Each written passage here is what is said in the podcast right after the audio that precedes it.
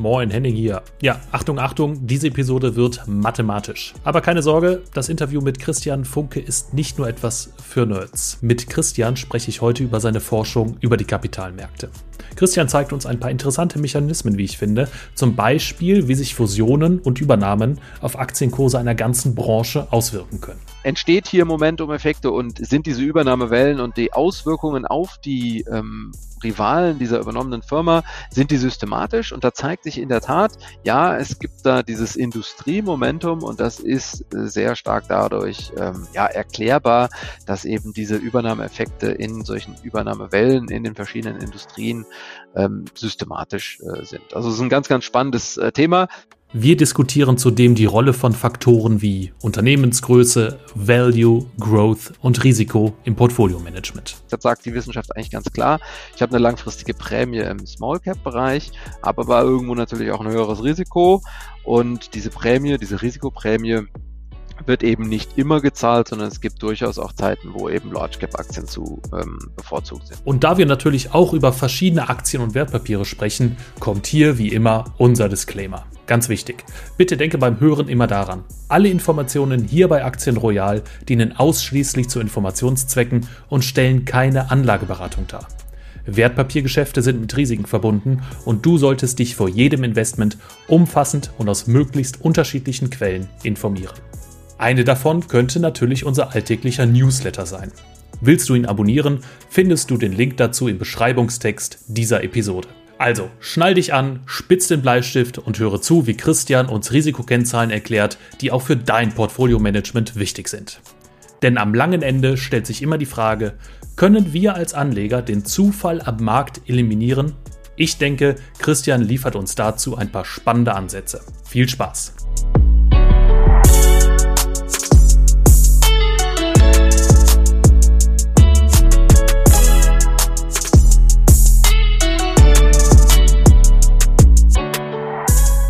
Eine neue Folge von Aktien Royal. Ich habe einen frischen Gast am Mikrofon. Hallo Christian, wer bist du? Was machst du? Ja, grüß dich Henning. Ähm, Christian Funke mein Name, äh, bin Fondsmanager äh, bei Source for Alpha. Ähm, Vermögensverwalter bin ich, Fondsmanager, verwalte Aktien global, USA, Europa, Deutschland. Was macht ein Vermögensverwalter anders als ein Fondsmanager? Gibt es da Unterschiede? Ähm, der Fondsmanager verwaltet ja kollektiv äh, die Gelder von vielen Anlegern, die gebündelt sind in einem Fondsvehikel. Das heißt, an der Stelle sind wir für eine Vielzahl unterschiedlicher Anleger unterwegs, vom Privatkunden bis zum institutionellen Anleger.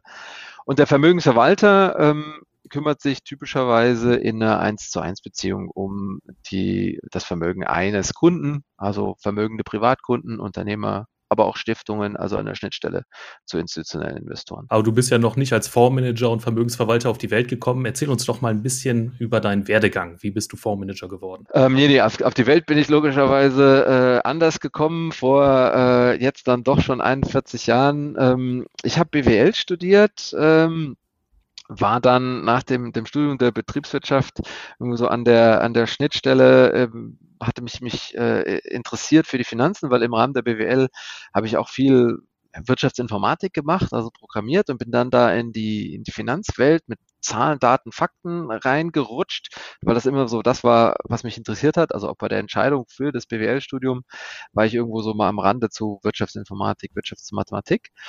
Und nach dem Studium habe ich dann mich entschieden zu promovieren im Bereich empirische Kapitalmarktforschung. Und aus dieser Promotion heraus ähm, ist, das war empirische Kapitalmarktforschung, Stiftungslehrstuhl Asset Management, mein Doktorvater damals, der Lucio Hanning, viel im Bereich Asset und Wealth Management unterwegs gewesen. Wir hatten dann auch viele Sponsoren aus dem Bereich. Ähm, und da ist man dann so reingerutscht in diesen Kapitalmarkt. Wir haben uns also an der Universität mit Kapitalmärkten beschäftigt, Rendite, Risiko, Liquidität, erklären, wie finden sich die Preise am Kapitalmarkt, an der Börse.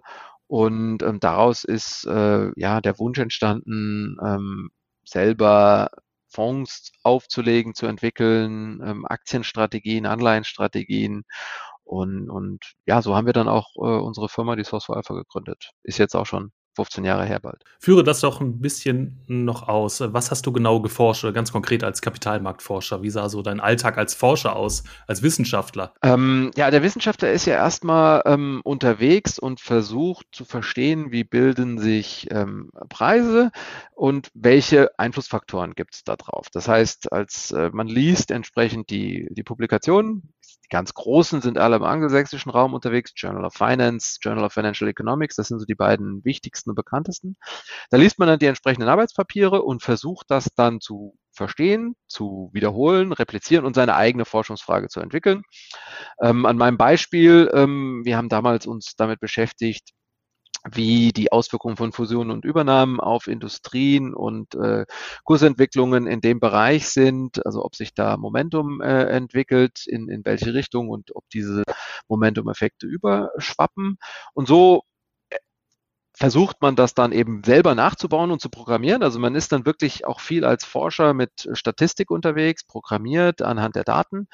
Deswegen auch viel in Amerika mit amerikanischen Kapitalmarktdaten und mit der Zielsetzung dann selber zu publizieren in, in diesen vorhin genannten Journal of Finance, Journal of Financial Economics, das ist dann so der Goldstandard, ähm, also ein Arbeitspapier rauszubringen, das irgendwo im internationalen ähm, Konferenzkontext äh, vorzustellen, zu verteidigen, Feedback einzuholen, auszubauen und dann für, für die Veröffentlichung entsprechend in den, in den besten Journals äh, ja, unterzubringen. Und zu welchen Ergebnissen bist du als Forscher gekommen? Haben Übernahmen und Merger ein gewisses Momentum am Kapitalmarkt? Ja, wir haben das natürlich im, im, im Team gemacht. Ähm, also der, ähm, mein, meine Mitgründer ähm, und, und das war ähm, echt, echt spannend, ähm, was wir da äh, sehen konnten. Also zum Beispiel dieses ähm, geht es darum, wie sind die Kursauswirkungen von Übernahmeankündigungen am Beginn und am Ende von Fusionswellen in Abhängigkeit davon, in welchem Stadium man sich befindet.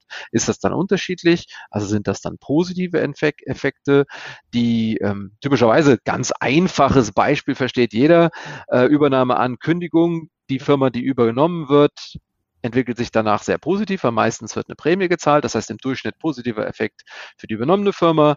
Äh, sehr oft negativer Effekt für die für denjenigen, der die Übernahme ankündigt, also den Acquirer, ähm, äh, weil dann meistens da äh, negative Effekte sind, hängt auch wieder ein bisschen von der individuellen Situation ab. Das kann man dann über ganz, ganz große Zahlen ähm, betrachten. Und wenn man jetzt dann sich anschaut, und das war eigentlich das, was wir damals äh, gemacht haben, auch im Rahmen meiner ähm, Dissertation, war sich anzuschauen, wie sind die Effekte auf dann die ähm, Wettbewerber, also die sogenannten Rivals. Wenn ich also diese Situation habe, ähm, der Acquirer, die übernehmende Firma kündigt eine Übernahme an, das Target positive Reaktion. Wie sind die Effekte auf die Rivalen?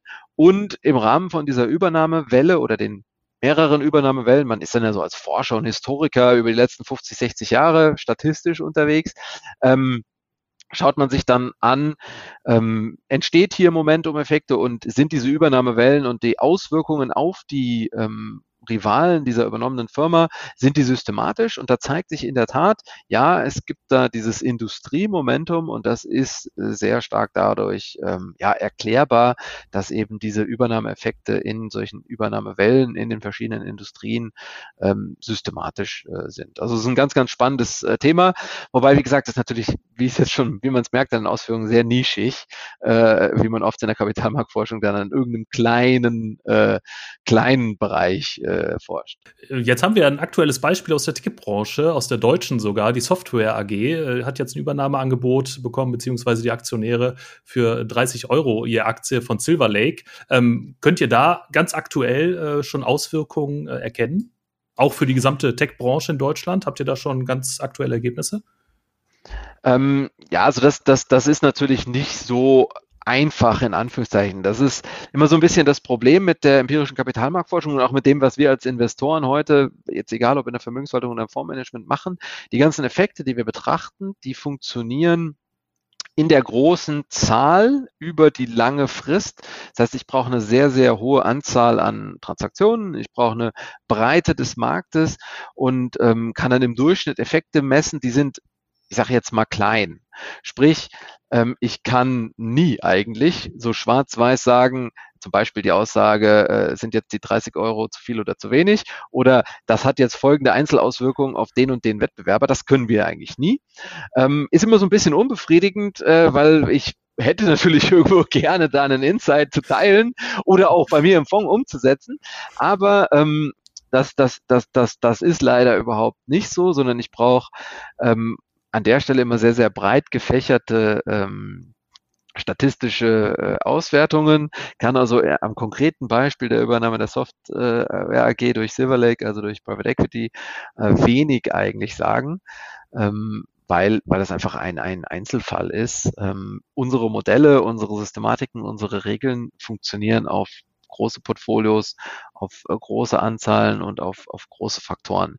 Das ist auch eigentlich der Kern, wie man dann die Forschung nachher mit dem Fondsmanagement verheiraten muss, dass man sich davon lösen muss, Einzelfallstudien erklären zu können und stattdessen auf diese großen Themen und großen Faktoren und große Veränderungen äh, gehen muss. Du sagst es selber, es ist immer sehr schade. Man kann eben auch als Fondsmanager äh, nicht in die Glaskugel schauen. Äh, das ist natürlich eher unbefriedigend. Im Nachhinein weiß man es immer besser äh, sage ich mal ganz platt. Ähm, ja. Wie sieht denn jetzt euer Alltag im Fondsmanagement aus? Das heißt, welche Erkenntnisse aus deiner wissenschaftlichen Arbeit kannst du übertragen jetzt auf äh, das konkrete Fondsmanagement? Also da ist es so, dass viele Dinge immer zurückgehen auf sehr grundlegende Themen, die ähm, vielfach auch schon jetzt Jahre, Jahrzehnte erforscht sind, die aber einen ganz, ganz wichtigen Basis im Fondsmanagement bilden und äh, wo es dann darum geht, diese systematisch regelmäßig anzuwenden und in Anführungszeichen nicht den üblichen verhaltenswissenschaftlichen, psychologischen induzierten Fehlern zu unterlegen. Ganz eindeutig und wichtig für uns als Fondsmanager, und das würde ich eigentlich jedem Anleger empfehlen, ist immer auf die grundlegenden Faktoren zurückzugehen. Das heißt, ähm, die wichtigsten vier Faktoren ähm, auf die kann man als, wenn man sich überhaupt damit beschäftigt, wie lege ich wissenschaftlich an und das plastisch zu machen, ist ähm, die Unternehmensgröße. Also zu entscheiden, bin ich im Large Cap oder im Small Cap äh, Bereich unterwegs. Das sagt die Wissenschaft eigentlich ganz klar. Ich habe eine langfristige Prämie im Small Cap Bereich, habe aber irgendwo natürlich auch ein höheres Risiko. Und diese Prämie, diese Risikoprämie, wird eben nicht immer gezahlt, sondern es gibt durchaus auch Zeiten, wo eben Large Cap Aktien zu ähm, bevorzugt sind. Also das ist der Faktor Unternehmensgröße. Size nennt sich das in der ja sehr angelsächsisch geprägten äh, Forschung oder findet eigentlich alles auf Englisch statt. Das zweite ist dann das, äh, der zweite Faktor ist Value, also die Unterscheidung Value versus Growth, einfach die Bewertung. Das heißt, ich schaue mir ähm, oder als Forscher, die Forscher schauen sich eine Bewertung von der Aktie an, ganz oft angefangen beim Kurs-Gewinn-Verhältnis. Ist die Aktie günstig oder teuer? Da sagt die Forschung, ähm, ich sollte langfristig auf eher die günstigen Aktien setzen, also Value-Aktien kaufen und nicht Growth-Aktien. Ich habe eine Prämie für Value-Aktien, aber wieder ähnlich wie beim Size das Problem, dass es mal Phasen gibt, wo Growth besser läuft. Wo also die Wachstumsaktien ähm, das war ja bis Ende 21 äh, so der Fall, insbesondere in den USA, die Wachstumsaktien eigentlich über eine lange Frist die äh, Nase vorne äh, gehabt haben. Das ist also der zweite wichtige Faktor. Und dann kommen noch zwei Faktoren, die hängen jetzt sehr eng damit zusammen und äh, da kommt dann auch dieses, wie wende ich das praktisch als Fondsmanager an, mit rein. Ähm, der nächste Faktor, der sehr, sehr wichtig ist, ist das Risiko.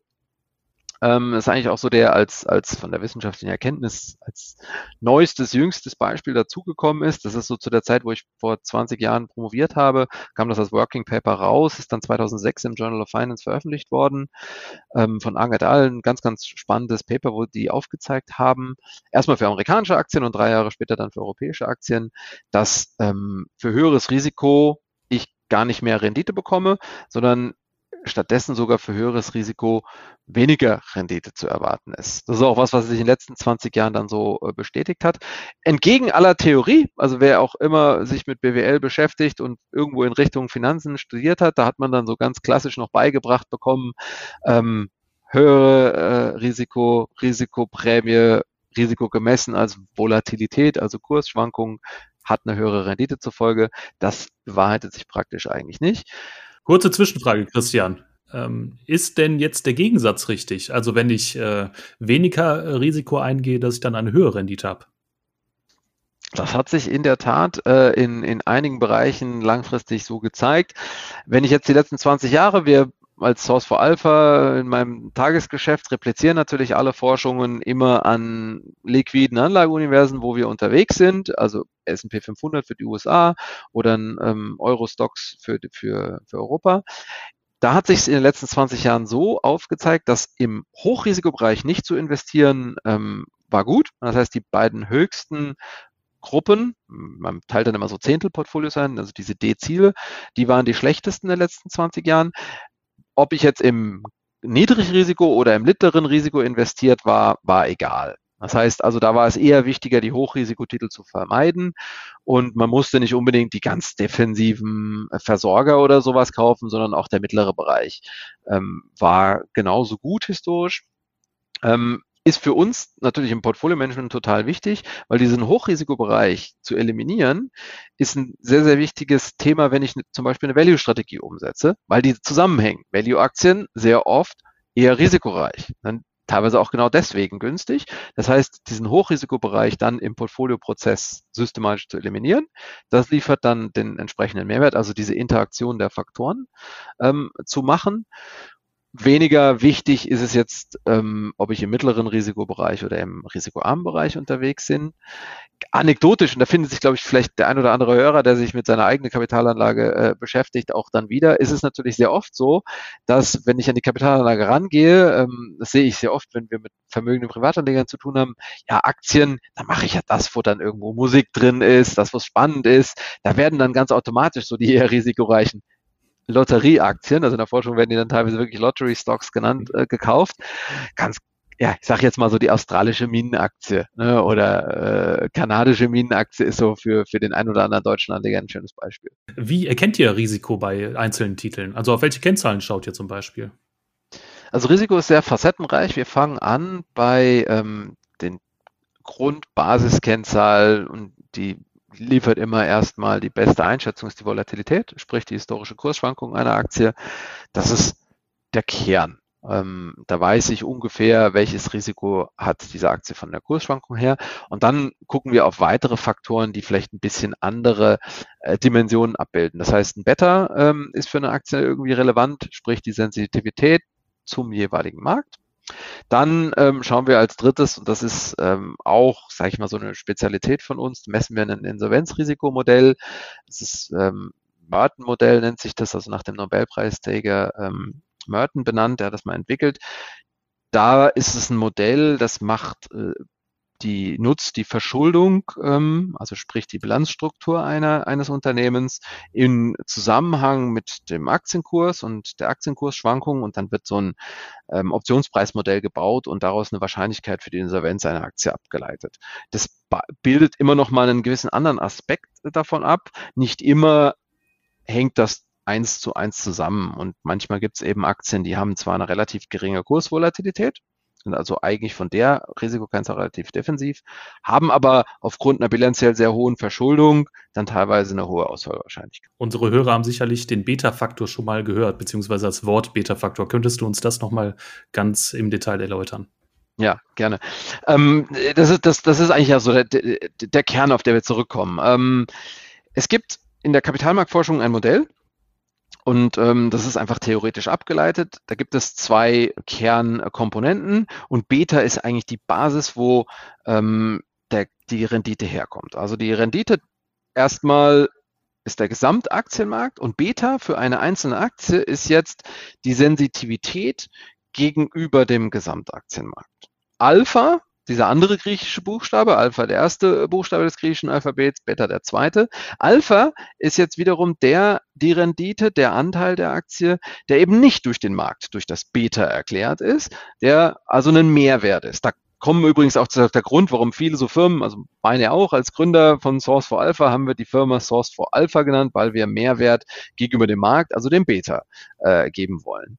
Das heißt, Beta ist also meine Sensitivität als Aktie gegenüber dem Markt. Wenn ich also eine eher defensive Aktie bin, dann nehmen wir ein ganz simples Beispiel und bleiben wir in, in, in Deutschland, ähm, habe einfach einen eher defensiven Titel, der ähm, wenig zyklisch ist, also ähm, Beta von unter eins hat. Da sind Deutsche Telekom, also als das einfachste Beispiel, die ganzen Telekommunikationsfirmen sind immer so die der defensiven Titel, dann habe ich ein Beta unter eins, sprich, ich habe einen tollen Aktientag, ähm, der DAX macht zwei Prozent plus, dann sollte aufgrund des Betas der Deutschen Telekom zu erwarten sein, dass die weniger als ein Prozent, äh, zwei Prozent wäre jetzt mein Beispiel, weniger als zwei Prozent plus macht, weil ja eben eine Marktsensitivität, der Gesamtmarkt steigt, ist kleiner als eins. Anderes Beispiel, Beta größer 1, dann sind wir bei den zyklischen Titeln, also sehr oft eben im Bereich Finanzen, Beispiel Deutsche Bank, Commerzbank, Beta oberhalb von 1 oder Autoindustrie, zyklische Industrie. Das wären dann die Titel, die an einem guten DAX-Tag eben mehr gewinnen sollten. Dass das logischerweise, und das weiß jeder, keine 1 zu 1 Beziehung ähm, eben ist, da kommen dann die anderen Faktoren eben rein, also eben das Alpha Gibt es hier irgendwo noch ähm, andere Faktoren, einen Mehrwert in der Aktie plus. Generell gibt es einen Störterm, diese Gleichung, die, die kapitalmarkttheoretische, hat natürlich immer noch so diesen Störterm dazu, sprich den Faktor Zufall.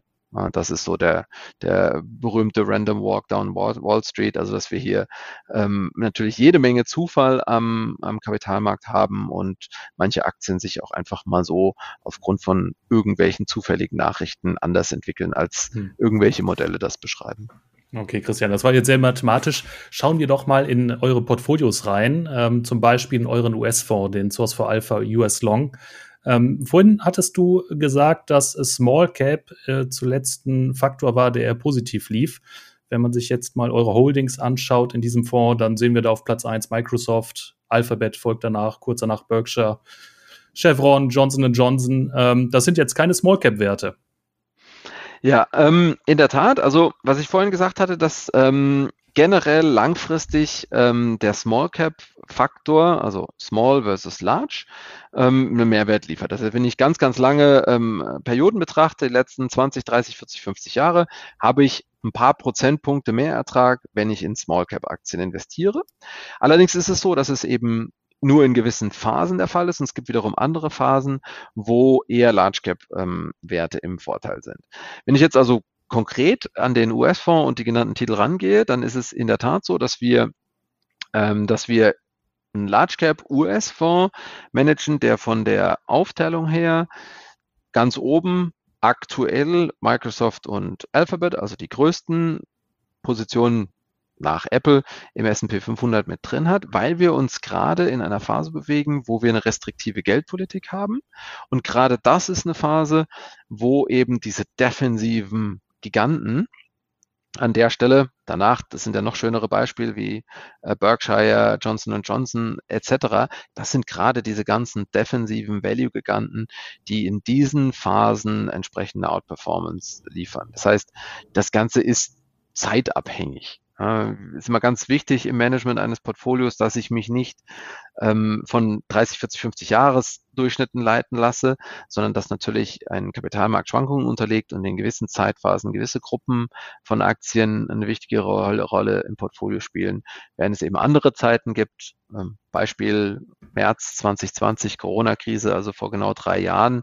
Ähm, dort es dann eben antizyklisch wieder deutlich spannender ist, ähm, die ähm, risikoreicheren Nebenwerte zu investieren. Jetzt äh, schaut ihr sehr stark auf äh, die Zahlen im Fondsmanagement. Gibt es denn auch Trends oder qualitative Faktoren, auf die ihr setzt oder die ihr genau beobachtet bei den einzelnen Unternehmen?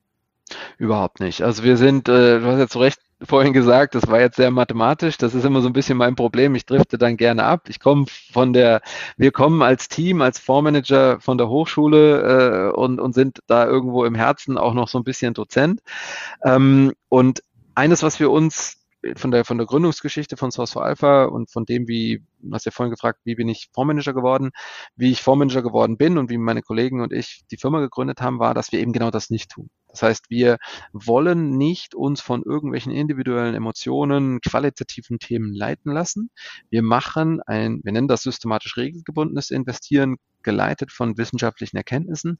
Und eine übergreifende wissenschaftliche Erkenntnisse ist eben, dass ähm, systematisches Investieren nur dann funktioniert, wenn man alle Emotionen aus der Kapitalanlage ähm, ausschließt. Und dazu gehören irgendwelche qualitativen Themen, die einfach ein anderer Investmentstil sind. Wir sagen dabei auch nicht, dass das irgendwie schlechter ist.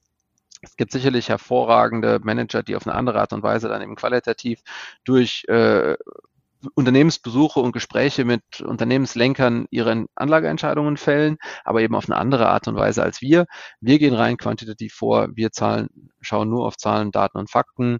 Also auch wenn wir jetzt hier unser US-Portfolio betrachten, fliegen wir nicht in die USA und reden dort mit dem Management, sondern machen das komplett datenbasiert. Das heißt, so Themen wie äh, künstliche Intelligenz oder so, die spielt ihr überhaupt gar nicht. Auch künstliche Intelligenz in der Tat nicht. Ähm, wir bewegen uns ja äh, inzwischen, ne, ChatGPT, extrem spannende Geschichte, kann man super nutzen, um gewisse Teilbereiche zu machen, also zum Beispiel zum Programmieren. Hervorragendes Tool. Allerdings irgendeine künstliche Intelligenz dafür zu nutzen, Aktien zu selektieren und oder zu handeln, ähm, da gibt es ja auch einige Ansätze. Bisher haben wir da noch nichts gesehen und wir beschäftigen uns jetzt seit über 20 Jahren mit Programmieren, Daten und systematischem Investieren. Wir haben das noch keine künstliche Intelligenz, keinen Algorithmus gesehen, der eben so selbstlernend funktioniert, dass er sinnvoll äh, im, im, Portfolio, im Fondsmanagement die Anlageentscheidungen komplett selbst treffen kann. Also da, da glauben wir nicht dran. Auch nicht als Anlagethema ähm, spielt hier KI zum Beispiel. Also das wäre jetzt kein Grund gewesen, warum ihr Microsoft so hochgewichtet habt. Genau, nein. Also das, auch das okay. ist da, äh, auch das ist, weil wir ja äh, nie Deswegen ist unsere, unsere Art des Investierens auch so schwer greifbar, weil wir nie auf einzelne Themen gehen. Also eine Microsoft kommt ins Portfolio rein. Das ist ein sehr schönes Beispiel eigentlich. Eine Microsoft kommt ins Portfolio rein, haben wir im Oktober, November letzten Jahres gekauft, weil die kommt aus einer sehr hohen Bewertung, noch bis Ende 21, ähm, mit, mit hoher Bewertung unterwegs und hat dann im Rahmen der Korrektur letztes Jahr ja sehr stark nachgegeben noch am wenigsten von den großen Tech-Titeln, mit am wenigsten. Also Apple und Microsoft waren ja die, die sich noch gut gehalten haben, aber ist dadurch irgendwo, da ja weiterhin hochprofitabel, ähm, eigentlich kein Wachstumstitel äh, mehr, sondern ist jetzt normal bewertet, in Anführungszeichen. Also ist in unseren ähm, Value-Ansatz passt Microsoft jetzt rein. Und wenn wir dann Microsoft investieren, dann hat das wenig damit zu tun, dass Microsoft jetzt an OpenAI beteiligt ist und vielleicht mit der Einbindung von ChatGPT in die Suchmaschine den Google-Killer irgendwo hat und so weiter, sondern hat das mehr damit zu tun, dass Microsoft im Portfolio-Kontext von allen Kennzahlen, Bewertungen, Risiko, Momentum und all die Faktoren, die wir in unserem systematischen System drin haben, hervorragend reinpasst, um den Bereich Informationstechnologie im Portfolio abzubilden. Euer US-Fonds, der hat ja vor allem nach Corona einen ordentlichen Schub bekommen und hat da sehr, sehr viel mehr Performance im Vergleich zum S&P 500 äh, bekommen. Im Portfolio haben wir jetzt nicht nur die ganz großen Titel, sondern zum Beispiel auch so einen Titel wie Medtronic. Der sticht aus meiner Sicht da so ein bisschen heraus. Ähm, der will ja jetzt auch ein KI-gestütztes Glucose-Management-System einführen für Diabetiker. Äh, aber ich denke, das ist jetzt keine Wachstumsstory, auf die er setzt. Da scheinen auch gewisse Kennzahlen, Risikokennzahlen und andere äh, eben für diese Investment-Story gesprochen zu haben, oder? Richtig, also das ist, ist, ist, ist wieder ähnlich. Medtronic halten wir schon sehr lange, ist auch so ein ähm, so, so eine Firma, die aufgrund ihrer Charakteristika, also von der Bewertung her, von der, von dem, von dieser defensiven Natur aktuell hervorragend ins äh, Portfolio passt, einfach um den Bereich Healthcare ähm, abzudecken und, und dort sind es ja einfach Geräte, äh, die, die, die die herstellen in allen möglichen äh, Bereichen. Und was die Firmen dann einzeln machen und, und, und ob sie sich dadurch verändern, spielt jetzt erstmal aus qualitativer Sicht keine große Rolle. Wir kriegen das als Portfolio-Manager logischerweise mit, äh, weil wir handeln die Aktien global. Wir beschäftigen uns natürlich mit den Aktien, die wir kaufen. Die Entscheidung, ist allerdings ja vorher im Rahmen des Prozesses gefallen. Also ich sage immer so ein bisschen überspitzt, für uns sind Firmen erstmal nur Zahlen und Nummern. Also die haben dann äh, ne, äh, auch nicht, nicht einen Ticker, sondern irgendwie eine fünfstellige äh, Numerical Identifier bei uns im System. Und äh, da ist dann die Metronic die 13782 in Anführungszeichen. Das war jetzt Zufallsgenerierung äh, von mir. Aber ähm, und dann nachher, wenn wir die, den Titel kaufen, natürlich kennt man Medtronic und dann haben wir auch ein paar Millionen an der Stelle ähm, investiert und kriegt das mit. Dann kommt ein New Screening und solche Sachen dazu. Aber die KI-Aktivitäten von Medtronic haben mit der Investitionsentscheidung erstmal ähm, nichts zu tun, außer dass sie irgendwo natürlich den Kurs und damit die Bewertung, die Risikozahlen etc. vorher äh, schon beeinflusst haben. Das heißt, euer Investmentprozess sieht eigentlich relativ langweilig aus. Euer Programm spuckt die Zahlen der Unternehmen aus und ihr investiert dann einfach. Ist das auch der Grund, warum ihr so eine relativ, ja, wirklich relativ geringe Kostenquote habt von 1,4 Prozent knapp, zumindest beim deutschen Fonds. Ähm, an welchen Punkten spart ihr da genau Kosten?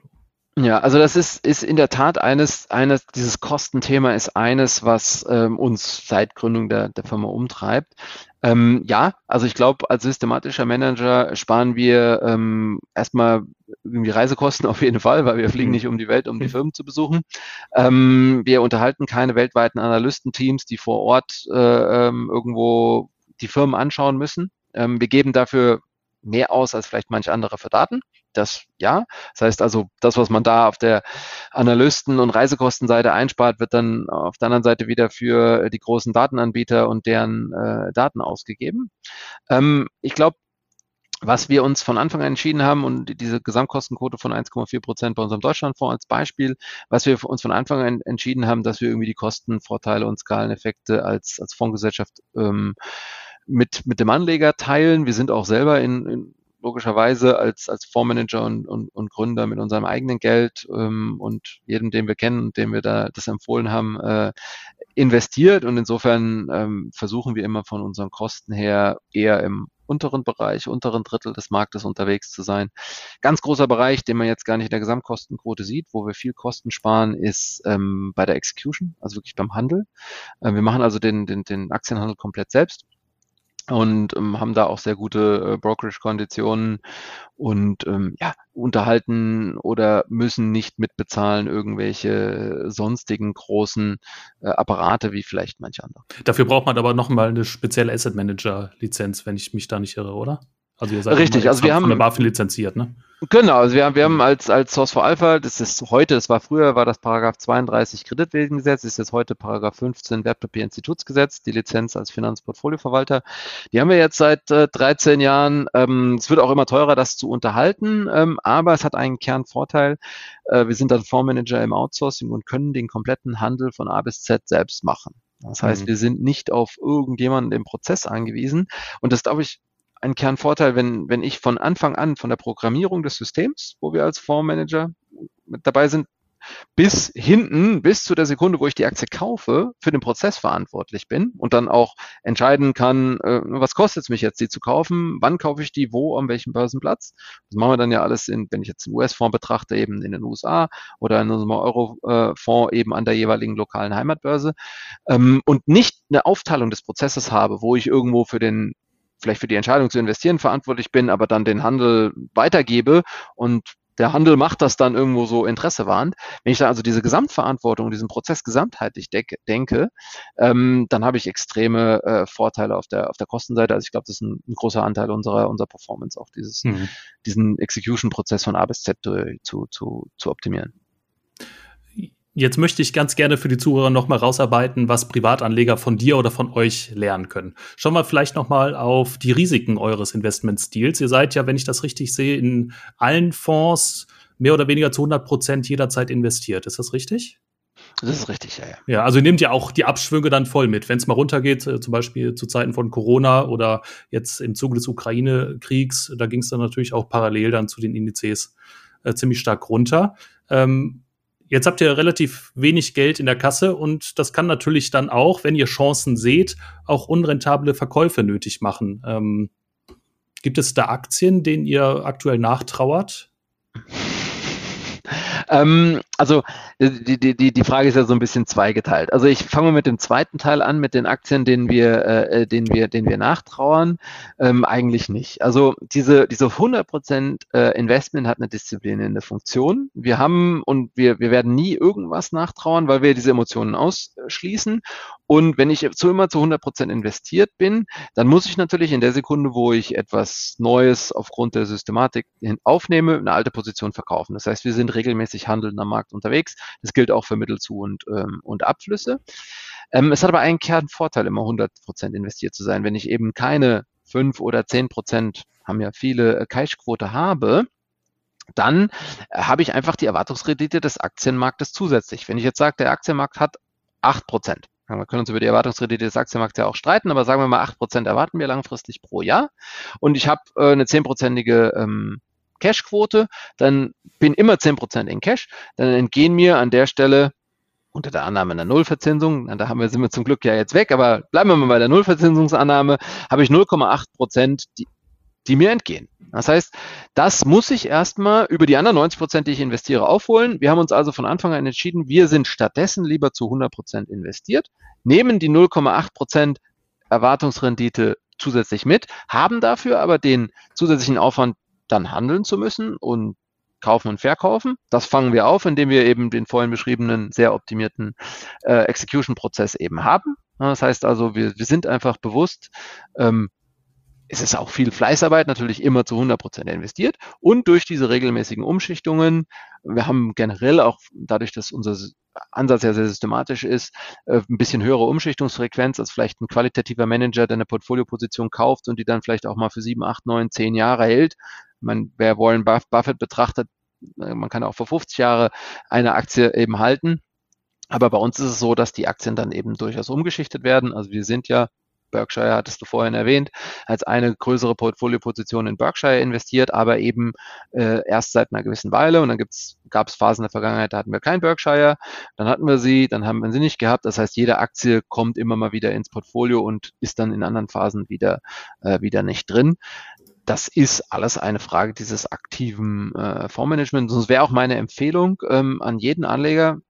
Deswegen zurück zur Eingangsfrage, was kann man als Anleger ähm, äh, davon lernen? Ähm, ist eben ein Portfolio regelmäßig zu hinterfragen ähm, und entsprechend auch regelmäßig sinnvoll der aktuellen Kapitalmarktphase anzufassen.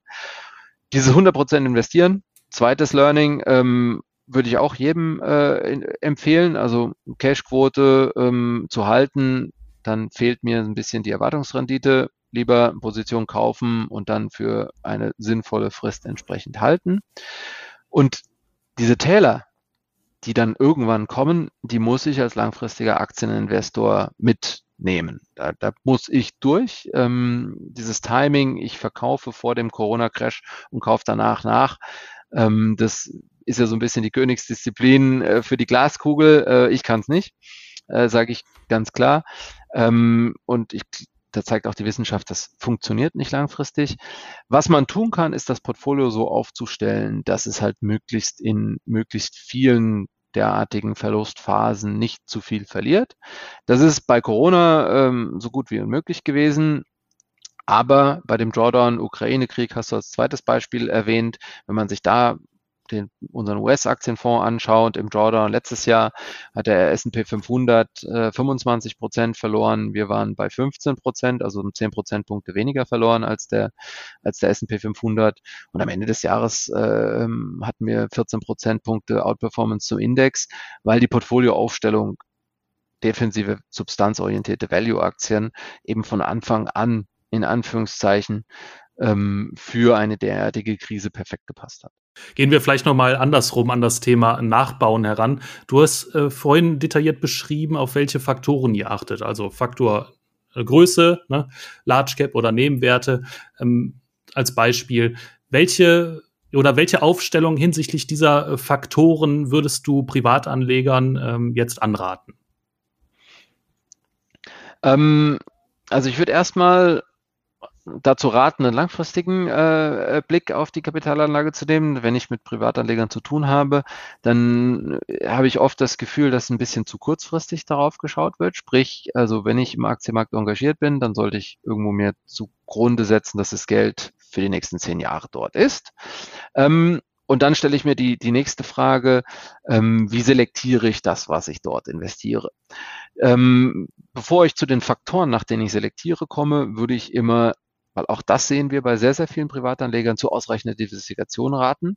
Sehr oft sehen, sieht man nicht ausreichend diversifizierte Portfolios, sprich, ähm, auch das lässt sich ja aufzeigen, eine ausreichende Diversifikation, da braucht man schon 30 Aktien mindestens. Ja, es müssen jetzt keine 1600 wie im MSCI World sein, äh, das ist dann extrem, aber ich sage mal, das, das Portfolio mit fünf Aktien ist definitiv nicht ausreichend diversifiziert. Also irgendwo eine gewisse Mindestzahl an Titeln die irgendwo mindestens über 30 liegen. Sollte am besser irgendwo 40, 50 Titel. Das heißt, es wird dann auch schon relativ aufwendig, weil ich die alle in mein Monitoring mit, mit einbauen will. Das heißt, ich muss mir von Anfang an als Privatanleger, wenn ich das selber mache und sage, ich möchte das mit Einzeltitel tun und nicht irgendwo mit ETFs oder aktiven Fonds, dann muss ich mir, ähm, mir bewusst sein, dass ich ein Portfolio baue von am besten 40, 50 Aktien, global, ähm, gut gestreut über, über alle Industrien um langfristig am globalen, äh, sage ich mal, Entwicklung des globalen Kapitalmarkts ähm, äh, entsprechend partizipieren zu können. Auch ganz wichtig, global, auch das ist wieder so ein Thema. Ähm, wir sprachen ja vorhin darüber, ne, Deutschland, Europa, USA, sind ja alles drei Aktienfonds, die, die ich manage. Ähm, wir sehen sehr oft, dass die Leute mit diesem Home Bias, also deutsche Anleger in deutsche Aktien investieren und dann auch einen großen Anteil des Portfolios und vernachlässigen alle anderen Märkte, also die Euro-Märkte außerhalb von Deutschlands und USA ganz besonders, ne, weil es der wichtigste äh, Kapitalmarkt der Welt, wird von vielen vernachlässigt. Also da auch wäre die Empfehlung, der zu berücksichtigen nicht nur die Branchenstreuung, sondern die globale Länderstreuung mit einer möglichst hohen Bedeutung von den, den ähm, ja, Ländern außerhalb Deutschlands, weil die meisten von uns deutschen Anlegern arbeiten ja auch noch hier in Deutschland. Wenn ich also mein Risiko streuen und diversifizieren will, dann ist es doch viel besser, wenn ich von meinem Job arbeite ich vielleicht hier äh, irgendwo, von, hänge ich von der deutschen Wirtschaft ab, ähm, wenn ich global investiere und wenn es Deutschland vielleicht gerade nicht gut geht, Rezession oder was auch immer, äh, wir sind ja jetzt gerade von der Ukraine-Krise leider ganz besonders betroffen, ähm, dann freue ich mich wenigstens, wenn es meinem Portfolio gut geht, weil ich in den USA investiert habe, die eben von der Ukraine-Krise nicht so äh, betroffen sind. Mhm. So, und dann fragst du nach den Faktoren und das ist dann der letzte Faktor, ne? Äh, welche Aktien? Also wenn ich jetzt beantwortet habe, regionsdiversifiziert, global diversifiziert, und da ähm, wäre mein Rat ganz klar, ähm, möglichst breit diversifiziert zu gehen und eher den Value-Ansatz zu fahren als den Growth-Ansatz. Ähm, Growth ist ja so ein bisschen, das sind die, die Wachstumstitel hoch bewertet, eher auch sexy ist. Das, wo man auch super, ähm, ich sage jetzt mal bei der Dinnerparty von seinen Investments erzählen kann, weil es ist irgendwie total äh, spannend äh, zu erzählen, was für Gewinne man damit Amazon oder Tesla gemacht hat. Und es vielleicht wesentlich weniger spannend ist zu erzählen, dass man in Procter Gamble investiert ist und dass die mit Windeln ihr Geld verdienen. Also insofern, es, es, ähm, ich würde dann halt eher Procter Gamble äh, investieren und, und davon erzählen oder Tyson Foods oder Mondelez oder was weiß ich, also so Konsumgüter, Staples, USA, ähm, ist halt vielleicht nicht so spannend drüber zu reden wie über Tesla. Aber ganz klares Plädoyer im Moment für Value-Titel. Absolut, absolut. Hm, okay. Ja, Vielleicht zum Abschluss äh, noch die Frage, wie sieht denn äh, deine Perspektive jetzt für die nächsten Monate auf dem Aktienmarkt aus? Haben wir noch so eine kleine Rallye vor uns bis zum Jahresende? Ich würde es mir, ich wirklich wünschen. Es ist ja äh, eine, eine, echt äh, vertragte äh, Situation aktuell. Wir kommen aus ähm, aus einer aus einem Kapitalmarkt 2022, der hat auf der Anleihenseite und der Aktienseite extrem wenig Spaß gemacht und eigentlich nur in diesem Value-Substanz-Bereich irgendwo Schutz geboten. Dann hatten wir diese extreme Rallye im Januar und jetzt befinden wir uns wieder in diesem Niemandsland und keiner weiß, wo es so hingeht. Also der Markt ist orientierungslos und wir haben einfach viele, viele Risikofaktoren, wo Unsicherheit drin ist. Und das ist der Grund, warum der Markt so orientierungslos ist. Es geht mal hoch, geht mal wieder runter. Ähm, es hat sich jetzt alles so ein bisschen beruhigt. Also das Risiko ist gar nicht so groß. Also so ein äh, VDAX oder, oder VIX für amerikanische Volatilität ist relativ niedrig. Aber es ist unklar, wohin wir uns bewegen, weil wir keine Klarheit haben, Zentralbank, äh, Zins, wohin geht der? Inflation, geht die jetzt wirklich nachhaltig zurück? Wie schnell geht die zurück? Ukraine-Krieg, wie lange geht der denn? Wird der jetzt noch jahrelang weitergehen oder haben wir da irgendwie eine Chance, dass da irgendwo mal ein Waffenstillstand herkommt? Und diese ganze Un Unsicherheit, die ist drin und die hält die Kurse zurück. Hm. Und deswegen dieses Eingangs, ich würde es mir wünschen, ich würde mir wirklich wünschen, dass wir an irgendeiner Stelle mal eine Klarheit reinbekommen und dann ähm, wird wahrscheinlich auch die Kursentwicklung sehr schnell sein. Das heißt, wenn wir irgendwo eine Klarheit drin haben, also sprich, Zinsanhebungspfad ist vorbei, sprich, Inflation geht wirklich nachhaltig zurück und äh, bleibt nicht, beharrt nicht bei 6, 7 Prozent. Oder plötzlich dann doch der Waffenstillstand. Das hat relativ viel äh, Kurspotenzial mit sich. Aber komm, es wolle, ihr bleibt 100% investiert, Christian.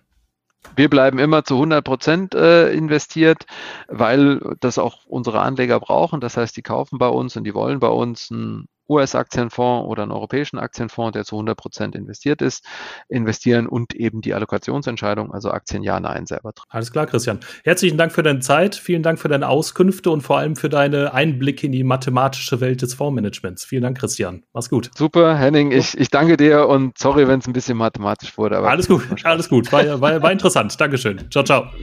Ciao.